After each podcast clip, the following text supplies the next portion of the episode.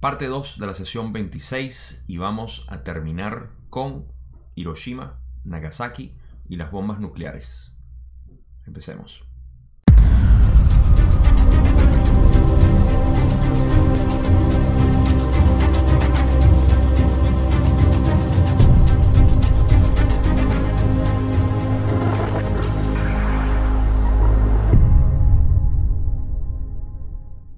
Tenemos bastante que cubrir todavía la sesión 26, así que no voy a hacer una introducción muy larga, pero sí les quiero recordar que estábamos hablando de los últimos pedazos de lo que fue el ciclo maestro de 75.000 años hasta el presente, al menos hasta el presente que eh, Don, en el que Don estaba haciendo el contacto con Ra en 1981. Y las preguntas van a ir aproximadamente hasta esa fecha.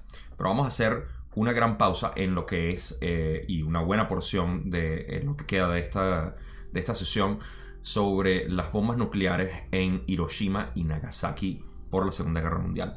Así que eh, sin más preámbulos hay bastante que cubrir y muchas otras cosas que mencionar, sobre todo al final, para explicar cómo se terminó esta, eh, esta sesión, que es de nuevo el final del libro 1 en su versión original. Recuerden que yo no estoy trabajando con la versión original, sino con la reescuchada en inglés y hago eh, los arreglos necesarios que los voy a explicar al final y eh, les voy a explicar eh, en detalle qué fue lo que, lo, que hicieron aquí para los libros originales y por qué se ve como se ve. Pero bueno, de nuevo, sin mucho hablar, vamos a entrar a la primera pregunta que tengo de Don, donde dice... Gracias. En los últimos tiempos, durante los últimos 30 o 40 años, el fenómeno ovni se ha revelado a nuestra población. ¿Cuál fue la primera razón para el incremento de lo que denominamos actividad ovni durante los últimos 40 años? Rale dice, la información que fuentes de la Confederación facilitaron a tu entidad Albert Einstein se pervirtió y comenzaron a crearse instrumentos de destrucción. Ejemplos, de los cuales son el proyecto Manhattan y su producto. La información facilitada a través del errante cuya vibración de sonido era Nikola Tesla también se puso en práctica para la destrucción potencial. Por ejemplo, lo que llamas el experimento Filadelfia. Bien, ahora Don está preguntando sobre lo que recuerden que veníamos de Lincoln en el video pasado. Y ahora Don está preguntando sobre el fenómeno de ovnis que empezó aproximadamente en 1940, finales de los 40 y principios de los 50. Y Don quería saber cuál era eh, eh, la intención de eso.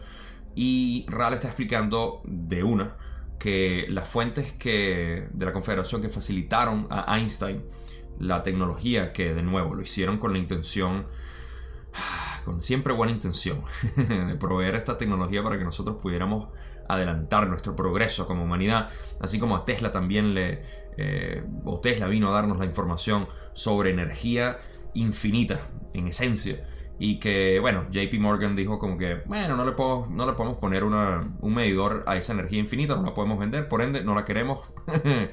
Vamos a meterlas en el programa secreto espacial para hacer cosas distintas. Entonces, ¿qué empezó a suceder? Bueno, obviamente nosotros sabemos lo que pasó porque era imposible ocultarlo en Japón con las bombas nucleares. Pero con Nikola Tesla esa tecnología fue eh, eh, secuestrada por el complejo industrial militar eh, aquí en Estados Unidos. Y uno de los ejemplos que citan es el experimento de Filadelfia. Lo que pasó en el experimento de Filadelfia fue que utilizaron esta tecnología para hacer vibrar a una frecuencia más alta la materia y desaparecer eh, o hacer una especie de, eh, lo que llaman en inglés face out, que es donde se desaparecen de esta realidad y pueden aparecer en otro espacio, en otro tiempo. Y bueno, por supuesto les salió terrible. La, eh, la embarcación se, sí salió, por supuesto, de este espacio y tiempo, pero la, cuando volvieron, toda la tripulación estaba atascada dentro de, las paredes, de los metales y fue, bueno, una, eh, una situación horrenda la que causaron por simplemente experimentar con esta tecnología. Entonces, ¿qué pasa? Que los de la Confederación dijeron, ok, les dimos esta tecnología una vez más, monos con hojilla, hay que poner las manos otra vez, ok, ah, hay que hacer algo. Y bueno, eh, eso fue lo que pasó. Pero de nuevo, esto ha sido todo parte del intercambio entre la Confederación y nosotros que no somos muy conscientes. Ok, continuamos con el resto de la respuesta donde Ra dice, por tanto sentimos la necesidad acuciante de que nuestras formas pensamientos participaran de cualquier modo en que nosotros, los de la Confederación, pudiéramos servir para equilibrar estas distorsiones de información destinadas a ayudar a tu esfera planetaria. Claro, esto lo hicieron eh, con lo, que vamos a ver ahorita. Y esto es lo que va a ser la parte quizá más eh, eh, interesante en términos de, lo que es la ayuda de la Confederación aquí al planeta. En términos de lo que fue las bombas nucleares. Pero eso fue lo que empezaron a hacer. Y vinieron a poder restituir eso o calmar las distorsiones que crearon al darnos esa tecnología o esa información. Entonces, ahora eh, Don va a preguntar. Entonces, lo que hicieron, supongo, es crear una atmósfera de misterio con el fenómeno ovni, como lo denominamos, y después transmitir por telepatía numerosos mensajes que podrían ser aceptados o rechazados en virtud de la ley del uno, para que la población comenzara a pensar seriamente en las consecuencias de sus actos. ¿Es así? Y Ra dice, es correcto en parte. Hay otros servicios que podemos llevar a cabo.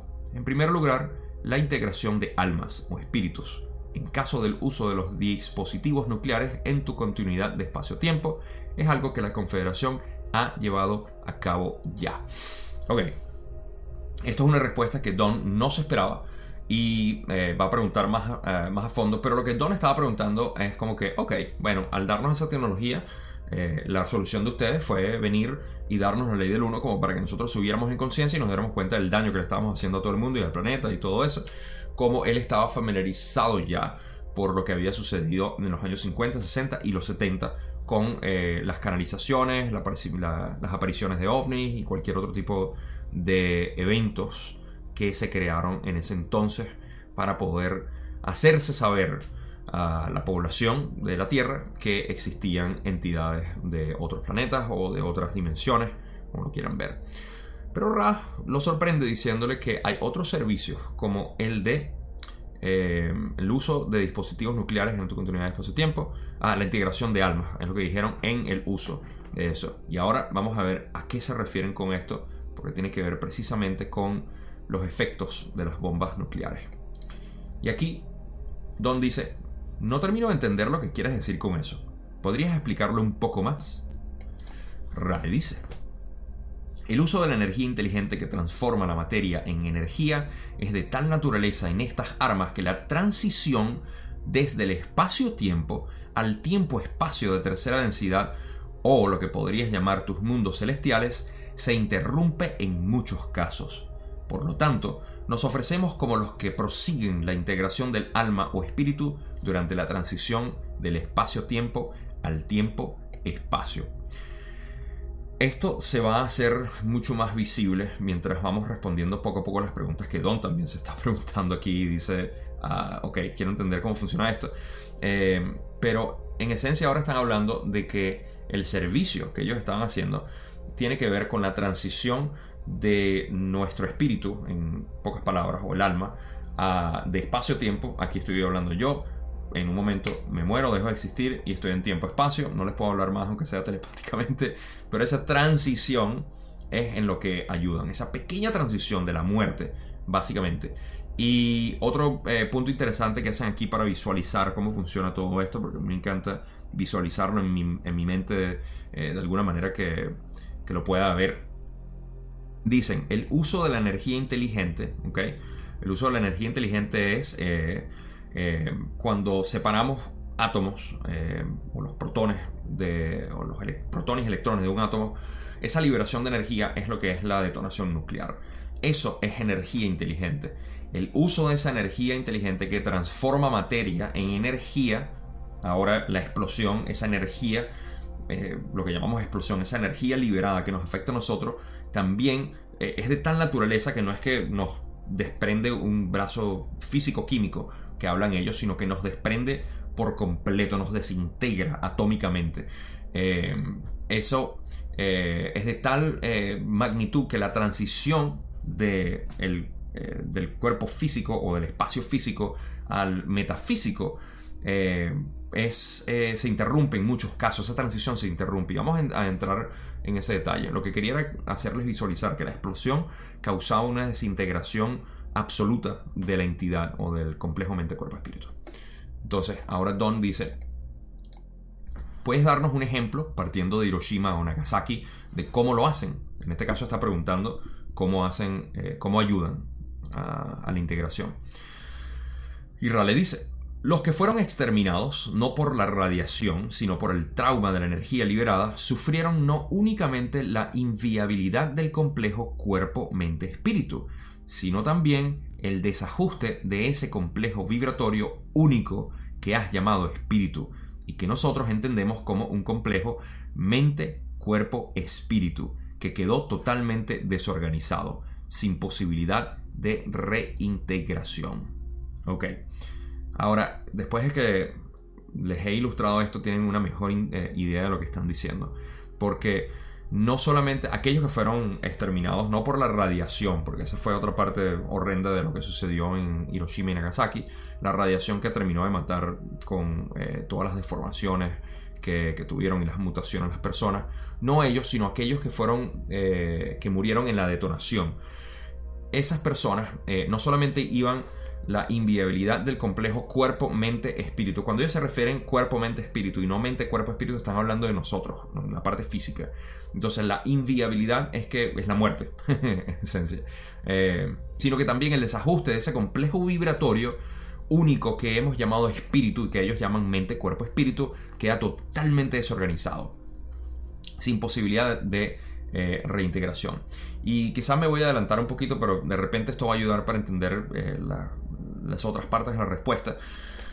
Pero para seguir ilustrando lo que sucede, nuestro cuerpo o nuestro complejo mente, cuerpo, espíritu también tiene una especie de coherencia dentro de lo que es el tiempo-espacio. Nuestra alma tiene una base de datos y contiene una información única, una, un paquete de información único que el creador ha, eh, creado o ha manifestado o simplemente se ha eh, materializado en esta creación y ese paquete de información que llamamos espíritu puede ser completamente obliterado en la detonación.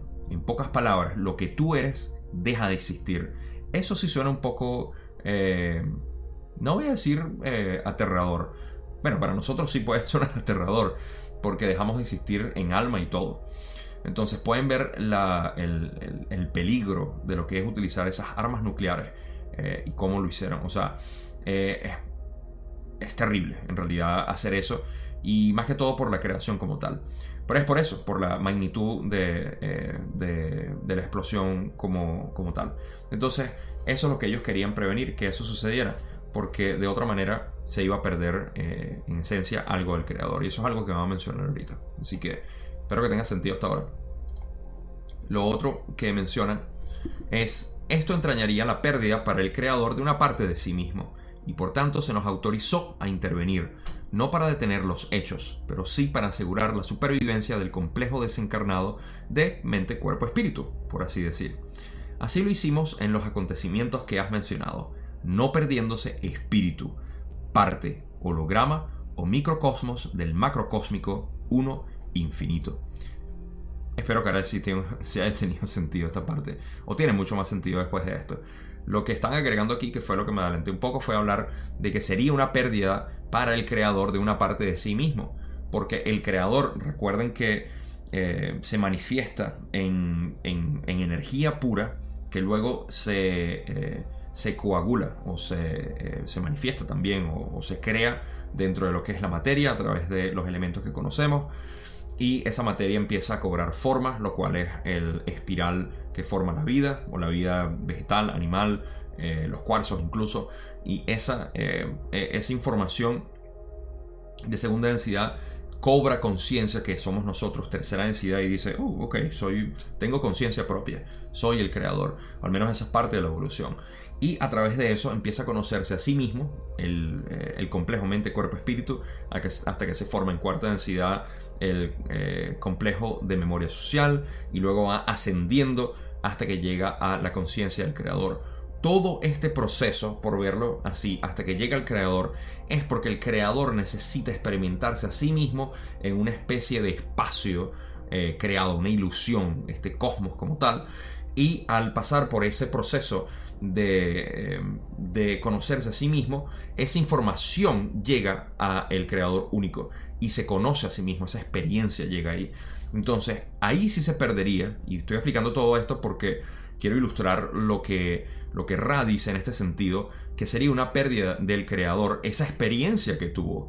Aquí se disolvería por completo. La energía no se pierde, aquí nada en el, universo se pierde, pero sí se perdería eh, una buena porción de, lo que ha sido una experiencia que quizá no se pueda repetir, sino hasta quién sabe cuándo. Y en cualquier caso, la Confederación y el Concilio estuvo eh, eh, de acuerdo para salvar a esa gente. En fin, eso es todo lo que tenemos por esta pregunta. Espero que haya tenido sentido. Si no, déjenmelo en los comentarios como siempre que me encanta hablar de esto. Ahora, Don pregunta, ¿puedes indicar someramente cómo lo consiguieron?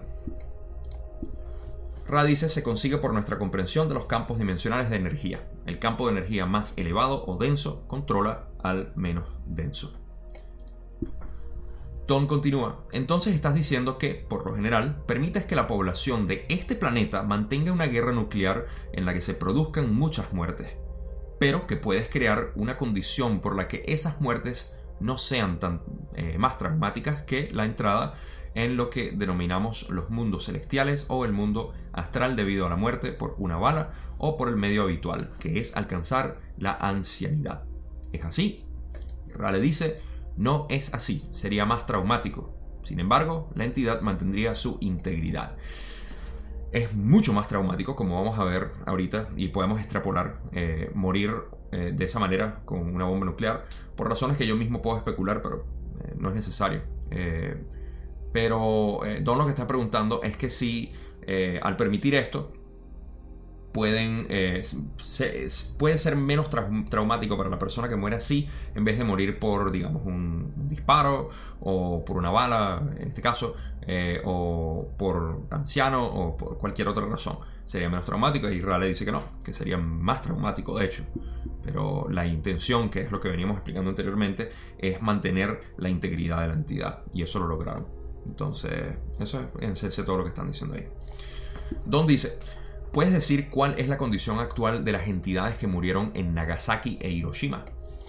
Y Rale dice, los que han experimentado ese trauma todavía han comenzado, todavía no han comenzado totalmente el proceso de sanación. Se les está ayudando en eh, lo, más, lo máximo posible. Don dice, cuando se complete el proceso de sanación de esas entidades, esta experiencia de muerte debida a una bomba nuclear les hará regresar a su ascenso hacia la cuarta densidad y Rale dice, acciones tales como la destrucción nuclear afectan a todo el planeta. No existen diferencias a ese nivel de destrucción y el planeta tendrá que ser sanado. Aquí hay un pequeño desvío en cuanto a lo que Don quería preguntar y la respuesta de Ra, lo cual ocurre eh, de vez en cuando y es común. Eh, quizá no tan frecuente, pero es común. Don estaba preguntando, eh, por lo que yo puedo entender, si la entidad va a estar afectada de alguna manera específica por lo que ocurrió, por ese trauma. Y por todo lo que yo puedo entender y se puede ir viendo dentro de las respuestas que da Ra, eh, no es que, que han afectado más, sino simplemente que necesitan más sanación. Es como que les toma más tiempo recuperarse para poder volver a reencarnar. Sin embargo, lo que Ra hace énfasis es que todo el planeta queda afectado con este tipo de acción, la detonación de armas nucleares. Y esto es algo que voy a traer a la conclusión de hoy que la quiero extender un poco más. Así que eh, espero que puedan mantenerse sintonizados para eso porque quiero decirles algo muy importante sacando eh, de conclusión esto y algo más muy poético que Ra va a decir al final.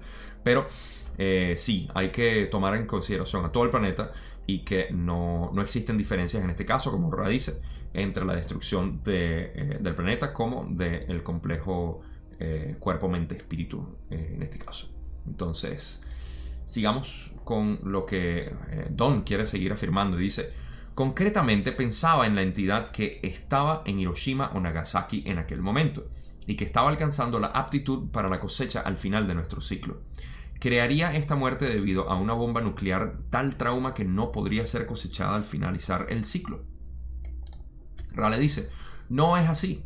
Una vez que ha tenido lugar la sanación, la cosecha puede proseguir sin obstáculos. Sin embargo, todo el planeta deberá ser sanado debido a esta acción, sin distinción entre víctima y agresor, debido al daño infligido al planeta. Y una vez más, aquí es donde Don eh, está haciendo la pregunta de si eh, la entidad como tal queda afectada para la cosecha. Y le dice que no, la cosecha es una, como ya han repetido varias veces. Eh, si podemos verlo de esta manera, aquellas entidades que fueron, que todavía están preparándose para la sanación, están en el tiempo-espacio, ¿ok? Están siendo sanados ahí o están siendo ayudados para poder ser sanados, ¿ok?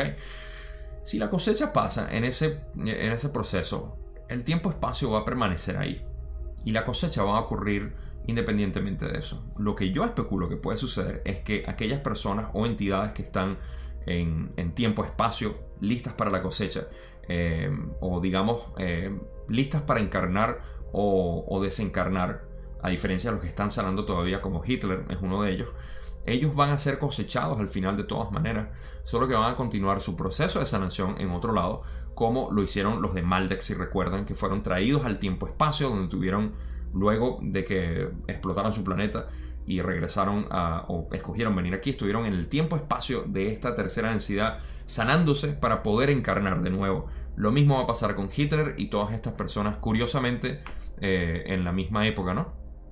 Eh, me llama la atención lo acabo de pensar ahorita.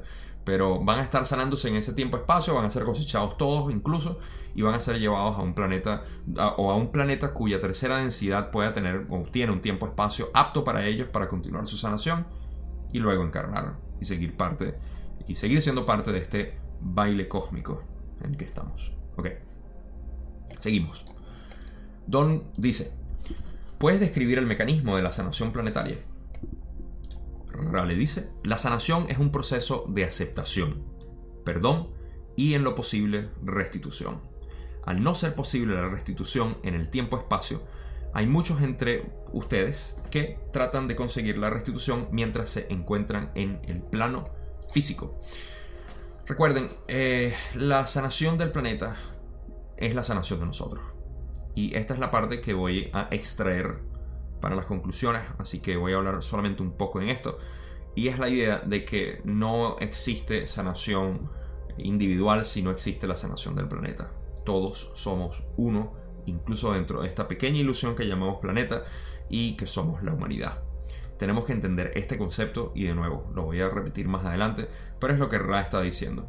Y eh, me parece importante que eh, al no ser posible la restitución en el tiempo-espacio, eh, hay muchos de, eh, de, nosotros que trataremos de conseguir la restitución mientras nos encontremos en el plano físico. Es nuestro trabajo causar esa restitución aquí. No se puede hacer en tiempo-espacio. Así como nosotros no podemos. Y aquí mencionan un par de cosas importantes para lo que es la sanación del planeta y cómo nosotros podemos ayudar en eso. Primero, cuando hablan del proceso de aceptación, perdón y lo posible, de la posible restitución, están hablando del mismo proceso por el cual nosotros como entidades eh, individuales o individualizadas necesitamos eh, trascender de nuestras experiencias a través de la aceptación, del perdón y la restitución de lo posible que hayamos hecho. Ese es el trabajo que nosotros tenemos que hacer también a nivel planetario y que esto no se puede hacer en tiempo-espacio. Recuerden, la, el balance de nosotros en, eh, como mente, cuerpo, espíritu no se puede hacer en tiempo-espacio. Se puede programar en tiempo-espacio, pero se hace en espacio-tiempo, en esta dimensión física.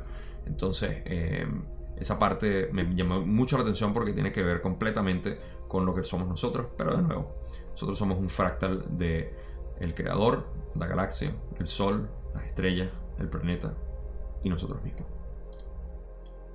Don continúa y dice, ¿cómo tratan de conseguir esa restitución en el plano físico? Ra dice, tratan de transmitir sentimientos de amor hacia la esfera planetaria y confortan y sanan las heridas y los desequilibrios producto de estas acciones.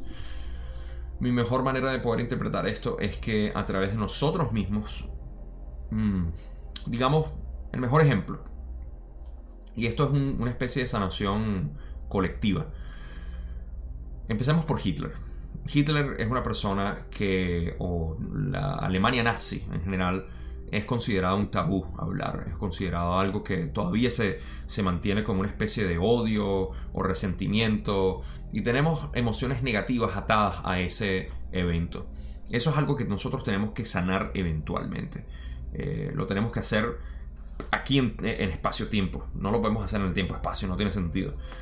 De la misma manera eh, lo hacemos con nosotros mismos, como ya expliqué, de la misma manera eh, lo hacemos con eh, ahorita, con todo este caos que estamos viviendo sociopolítico, tenemos que hacerlo ahora mismo. No hay por qué esperar. Hay una manera, como yo siempre he dicho, de poder aceptar a todas esas entidades negativas que están causando este control, esta manipulación entre nosotros, de la sociedad, de todo. Hay una manera de nosotros poder eh, aceptar a esta gente, perdonarlos por lo que hacen y posiblemente restituir lo que ellos hicieron.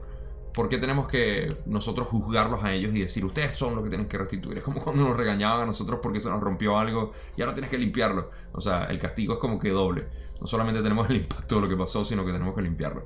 Eh, bueno, en cualquier caso, o sea, el trabajo es ahorita. Y esa restitución tiene que pasar ahora. La sanación es aquí, la sanación es ya.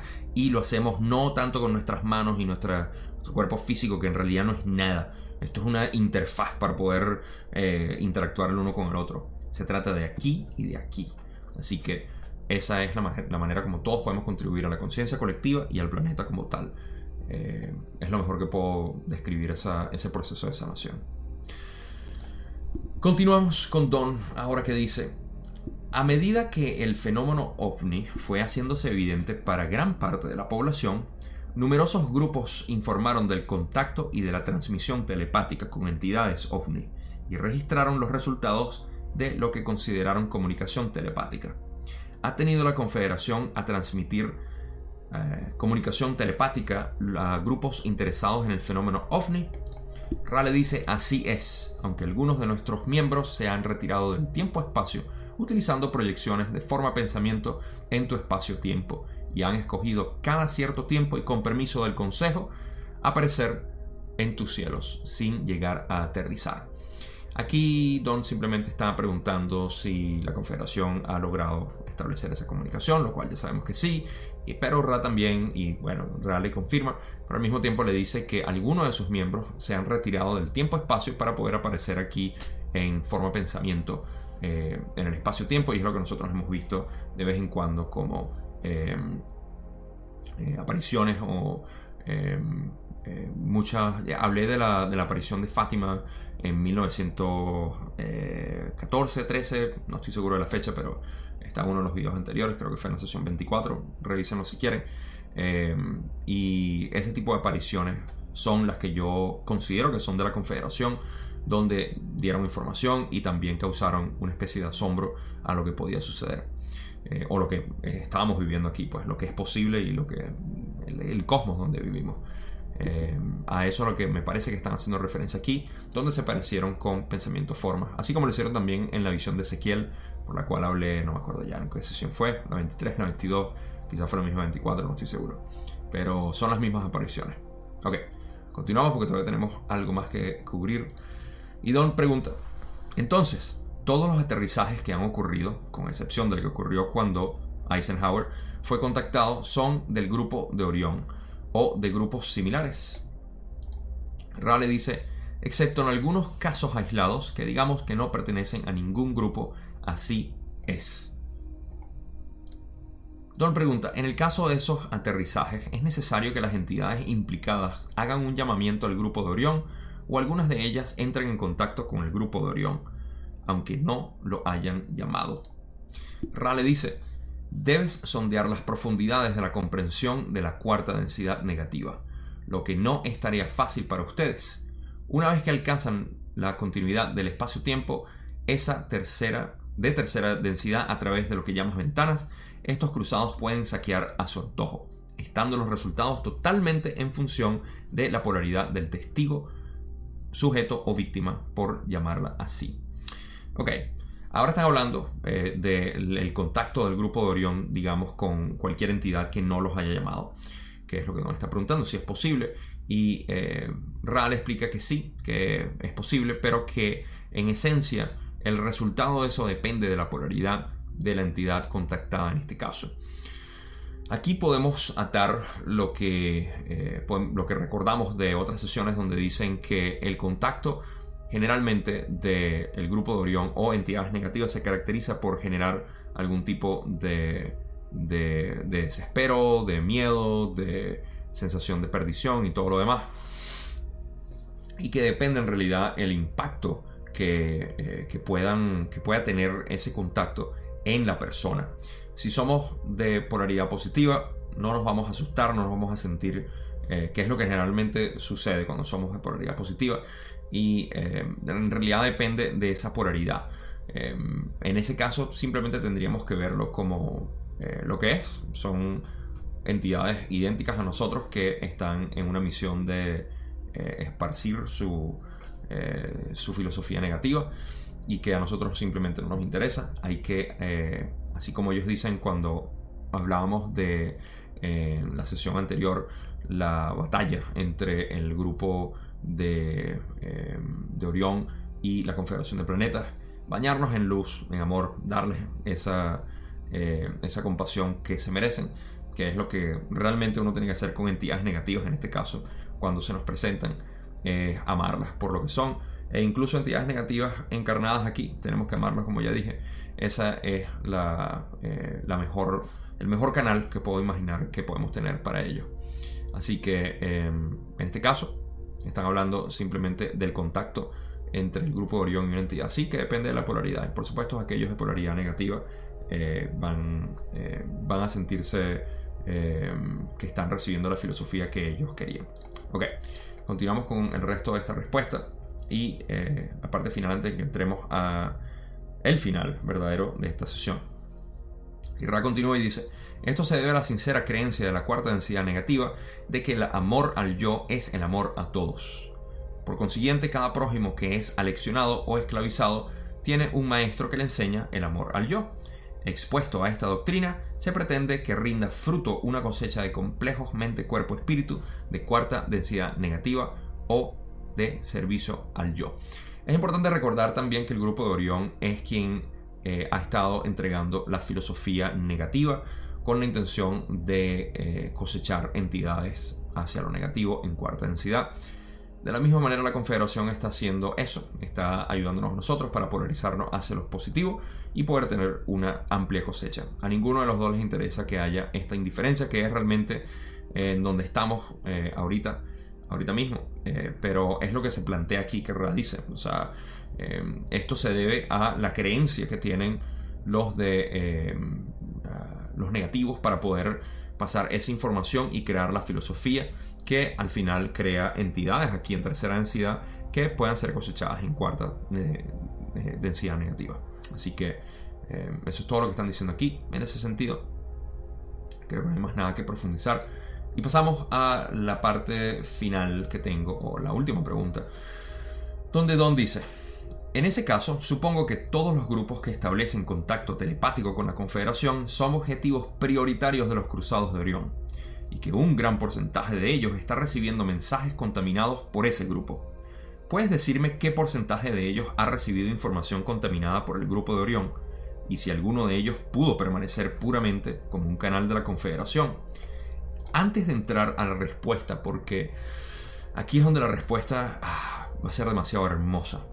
Primero que nada, la razón por la cual Don está preguntando esto es porque él ha estado involucrado en, las últimas dos décadas antes de la canalización de Ra para eh, las canalizaciones que estaban viniendo de la Confederación y de otras entidades. Entonces a Don le interesaba muchísimo saber cuánto de esas canalizaciones, qué porcentaje ha sido mancillado por el grupo de Orión de alguna manera.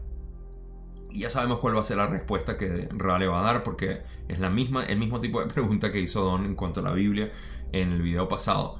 Y eso es lo que a él le interesaba. Ahora vamos a entender la respuesta de Ra.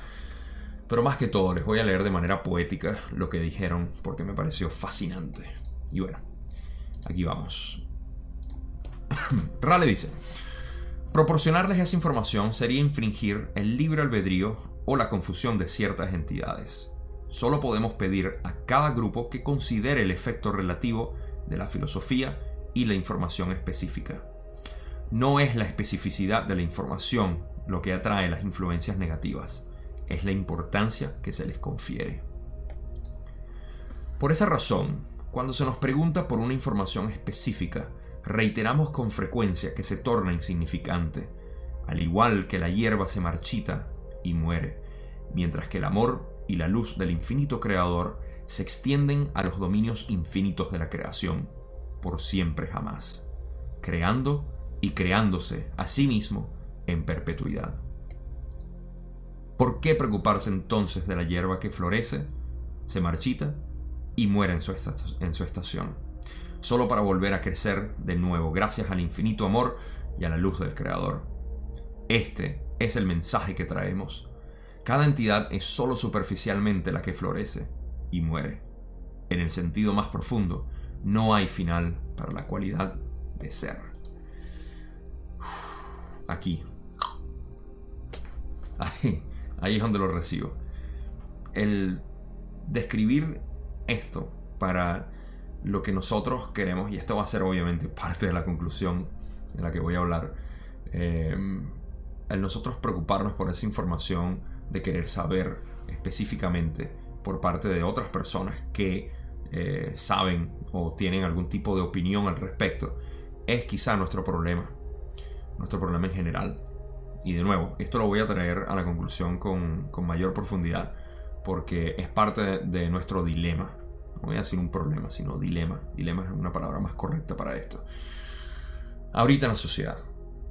Y la respuesta que Ral está diciendo en esencia es como, hay que preocuparse por esos detalles. O sea, solamente les pedimos que con discernimiento, esa es una palabra que vamos a traer otra vez a esta conclusión, es lo que eh, necesitamos hacer. Y bueno, eh, me pareció muy poético la manera como Ral explica a Don lo que, eh, lo que esto significa y cómo ellos lo perciben y por supuesto cómo es esta realidad. Entonces, con eso y esta parte, vamos a entrar a la conclusión, pero no sin antes también darle su turno a Don, quien dijo algo que quería incluir. Ahora, este es el momento donde tengo que hacer, eh, antes de terminar toda la sesión, voy a aprovechar de decir que, de nuevo, entrando a los libros originales, que son los que están traducidos eh, al español, eh, entrando a esa, a esa parte, ya se terminó lo que fue el libro. Sin embargo, Don quiso incluir eh, partes de la sesión 54, si mal no recuerdo, a esto para poder dar una mejor intención de lo que se estaba, o una mejor coherencia de lo que se estaba hablando en cuanto a los encuentros cercanos. Los encuentros cercanos es lo que se estaba discutiendo, entonces en la sesión 54 se habla más de esto y él agarró esa información y la puso aquí en los libros originales. Así que si tienes el libro en español, vas a leer que en esas partes está eh, descrito lo de la sesión 54, pero no era parte de esta sesión. Como yo estoy haciendo eh, el trabajo en base a lo que fue la... Eh, esto es lo que hablé anteriormente en el video pasado y, destaqué eso. Estoy haciendo el, trabajo, la serie en base a esta versión. esas partes no están aquí, por ende no las incluí. Si hay una parte, sin embargo, que es la que voy a leer de Don, que bueno, ya llegaremos a la sesión 54 y hablaremos de eso. Lo siento, vamos a tener que esperar ahí.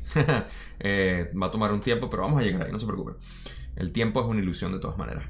Y cuando lleguemos a ese punto lo hablaremos. Pero una parte que se estaba hablando aquí, eh, que Don, para terminar obviamente lo que es esta sesión, eh, dio, dio parte a, a, lo que es el envolver o terminar de, de recubrir esta este libro uno que le estaba terminando y es la parte que les voy a leer. Eh, esto no lo van a encontrar tampoco en el libro de manera completa, así que hice la traducción yo. Recuerden, mis traducciones a veces son patéticas. no, no patéticas, pero tienen pequeños errores ahí. Así que cualquier eh, cosa fui yo quien lo escribió eh, o tradujo directamente. Así que quiero darle el turno a Don para que diga algo que también va a llegar a todos nosotros. Y aquí vamos. Don eh, dice en la pregunta 38, como has afirmado, es un camino recto y estrecho. Hay muchas distracciones. Intento crear una introducción, digamos, a la ley del 1, viajando y tocando los puntos picos de este ciclo de 75.000 años. Posiblemente algunas preguntas hacia el futuro general. Luego de esta introducción a la ley del 1, como la llamo, me gustaría entrar directo al trabajo principal, el cual es crear un entendimiento que pueda ser diseminado para aquellos que la pidan, y solo a aquellos que la pidan, para un entendimiento que les permita acelerar bastante su evolución. Estoy muy agradecido y considero un gran honor y privilegio el hacer esto y espero que podamos conseguir esta próxima fase. Aquí, ahora Don me dio fue aquí. Recuerden que Don estaba haciendo esto con la mayor intención de poder hacer llegar esto a todo el mundo. El valor que Don obviamente le daba a esto, y Carl lo menciona en el libro 5 que él sentía que esto iba a ser, eh, y fue, obviamente, la parte más importante de su carrera y de su vida en general. Y me hace sentir mucho por Don, porque es una persona que admiro enormemente por todo el trabajo que hizo y... Eh, por la gran persona que era. Y es, una admiración enorme la, que siento por, por, todo el trabajo que hizo. No solo por eh, la calidad de persona que fue para poder hacer todas estas preguntas y hacernos eh, este material a nosotros, sino por saber que, eh, que nosotros ahorita, tú que me estás escuchando y yo que estoy hablando, y que este video quedará para quién sabe para cuándo o hasta cuándo saber que nos beneficiamos de ese trabajo que él hizo y que podamos leer en sus propias palabras eh, el agradecimiento y el gran honor que él tenía, el privilegio de poder estar haciendo eso es enorme para mí y de verdad que me llega al corazón. o sea, es, demasiado hermoso. Entonces, quería incluir esa parte porque aunque no está en el libro, eh, me llegó bastante a mí y eh, no sé, tenía que compartirlo también porque era no sé, el tipo de cosas que me hacen ah, sentir aquí. Entonces, nosotros nos estamos beneficiando de este trabajo ahora y tenemos el privilegio de seguir escuchando e interpretando todo este gran material que nos dejó. Y fue una bonita manera de terminar lo que fue eh, el primer libro. Eh, y bueno, quería darle esa parte. Ahora, para serles honestos y sinceros, hay una parte de, eh, del de esta sesión como tal, que no está en el libro en español ni tampoco en el original en inglés, sino que eh, fue, eh, fue parte de esta sesión, pero no la incluyeron, la pusieron, fue en la sesión 31 o 32 y tiene que ver con la transferencia de energía sexual. Es algo que a pesar de que sí estoy haciendo un, eh, un seguimiento fiel a la copia de, de, lo que fue esta versión, que es el, el material de eh, de la versión reescuchada. No lo quise incluir aquí porque no tenía eh, mucha coherencia. Y para eso voy a hacer un video separado exclusivo de lo que es la transferencia de energía sexual. De todas maneras, la pregunta fue bastante larga, así que tenemos algunos 10 o 15 minutos que cubrir ahí. Va a ser un video exclusivo, como ya dije. Y de nuevo, o sea, eh, lo siento, estoy acabo de decir que estoy haciendo una fiel copia de lo que es la versión reescuchada, pero no va a ser en este sentido porque la, de nuevo, ese tema eh, eh, no me pareció que se incluía bastante bien, sobre todo terminando de esta manera como lo estábamos terminando. Y bueno, eso ya será parte de, otro video, pendiente cuando salga. Ahora sí, conclusiones. Con todo el material que hemos sacado de esta sesión, hay par de cosas que podemos eh, entender.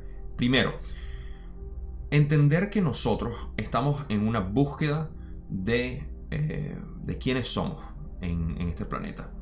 Y seguimos en esa búsqueda de quiénes somos, tratando de estar separados, tratando de estar pendientes de nuestra ascensión personal. Eh, esto, esto es natural por nuestro condicionamiento. No es un juicio, no es una crítica, es una observación eh, personal, porque yo mismo la he sentido y a veces la, tengo presente. Pero la he estado sustituyendo por lo que eh, para mí ha sido la filosofía oriental en, cual, en la cual me he basado más que nada. La, eh, la filosofía del budismo principalmente y la concepción del Dao como tal.